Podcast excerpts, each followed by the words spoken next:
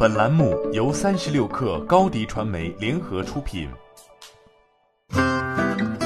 本文来自三十六克作者欧阳伟康。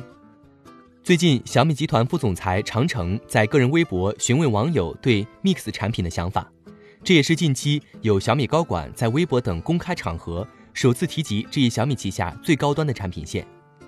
一个月前，小米集团中国区总裁卢伟冰同样在微博表示，从竞争的角度，小米品牌就是奔着 H 品牌去的。这个毫无疑问，米数字和 Mix 系列就是对标 P、Mate 和 iPhone。两位集团高管的先后表态，无疑给市场上期待小米 Mix 系列新产品的用户吃下了定心丸。此前，由于小米十 Pro 最高售价已经攀高至五千九百九十九元，且在配置上几乎堆满。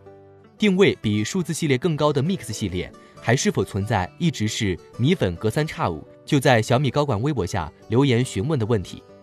自小米十系列发布后，小米集团董事长 CEO 雷军不止一次提起，小米品牌手机已放下对价格的限制，不惜一切追求极致体验，全力以赴冲击高端市场。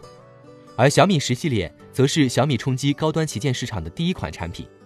除了在品牌方面的突破外，小米十系列给小米集团带来最直接的影响，将体现在拉高产品平均售价上。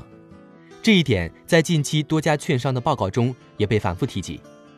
此前，在小米集团的整体出货量中，售价低廉的红米品牌占据多数，使得小米手机平均售价长期保持在千元出头，